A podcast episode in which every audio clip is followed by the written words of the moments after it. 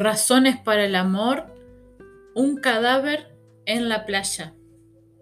Una mañana de agosto, en una de las playas próximas a Montpellier, en Francia, apareció el cadáver de un hombre.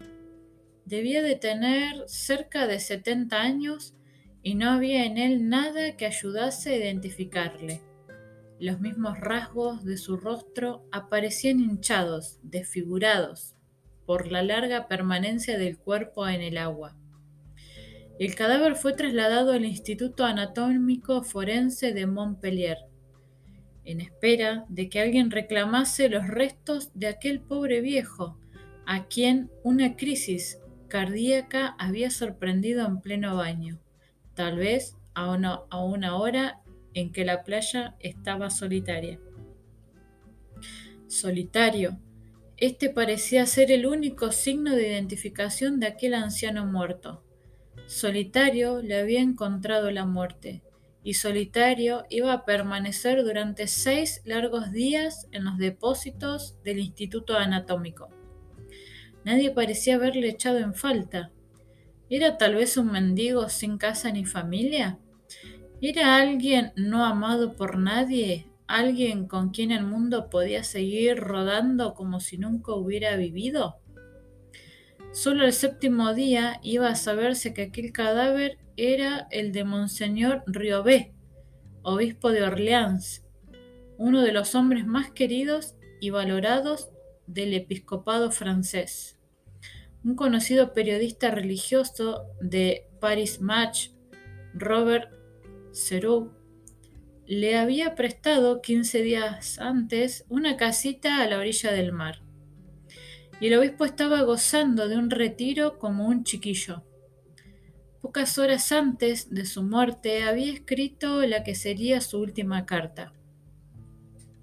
Estoy conociendo casi por primera vez en muchos años el placer de no ser importante y pasar inadvertido por las tardes, cuando la playa se queda desierta, suelo darme un baño. Rezo mucho. Horas después, el corazón de uno de los más grandes profetas de nuestro siglo cesaba de latir, y Monseñor Riobé conocía la más honda de las soledades, ser un total desconocido. Me impresionaba la historia de este obispo que se despoja de todas sus opalandas y baja desnudo a la muerte, como tantos pobres hombres de nuestro pobre, pobre siglo.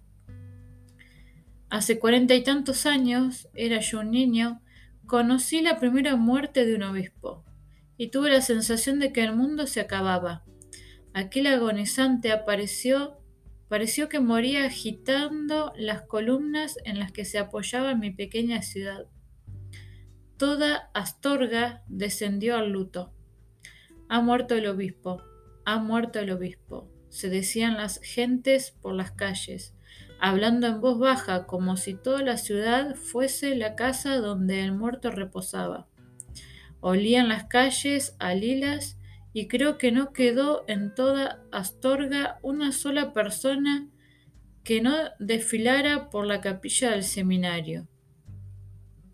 Don Antonio Censo Lázaro estaba allí, más rosado que en vida, vistiendo rutilantes ornamentos episcopales, cruzadas las manos, en una de las cuales fulgía una amatista, y cubierta la cabeza con las más enjolladas de las mitras. De todos los pueblos de la diócesis bajaron cientos de sacerdotes y aquella mañana batí mi récord como acólito. Ayudé a veintitantas misas, atendiendo a la vez a, varias, a varios altares, mientras estaba revestidos, estaban revestidos ya los sacerdotes que esperaban que concluyera el celebrante anterior. Sonaban a muerto todas las campanadas de la ciudad, como si fuera en realidad todo un batallón de obispos quien hubiera fallecido, o como si hubiera muerto un jefe de Estado. Este recuerdo se me mezcla ahora con la noticia de esta soledad, y me pregunto cuál de las dos muertes es más episcopal. puesto a discurrir, recuerdo que a Cristo lo enterraron cuatro personas, sin inciensos, sin campanas, sin que los honorables de la ciudad bajaran a rendirle los últimos honores. Puesto a seguir pensando, me digo a mí mismo si en una sociedad en la que resultaría imposible que un obispo bajara a bañarse como las demás personas en una playa poblada de veraneantes, no es en definitiva más consecuente esta muerte solitaria que la ungida de los falsos brillos de los recuerdos que me llegan desde mi infancia. Al fin y al cabo, cuarenta y tantos años después, todos los muertos, obispos o mendigos, son igualmente anónimos y desconocidos. Porque es cierto que toda muerte es solitaria, y las velas, las amatistas, las campanas, son parte de la tramoya con la que nosotros fingimos amar tras la muerte a muchos seres a los que hemos arrinconado mientras vivían.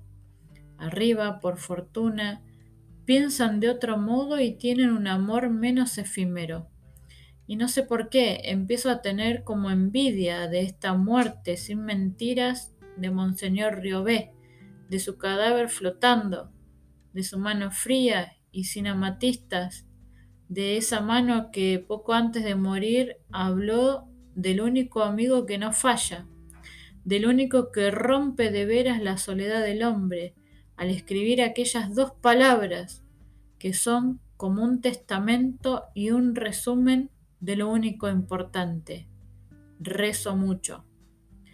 Razones para el amor, un cadáver en la playa.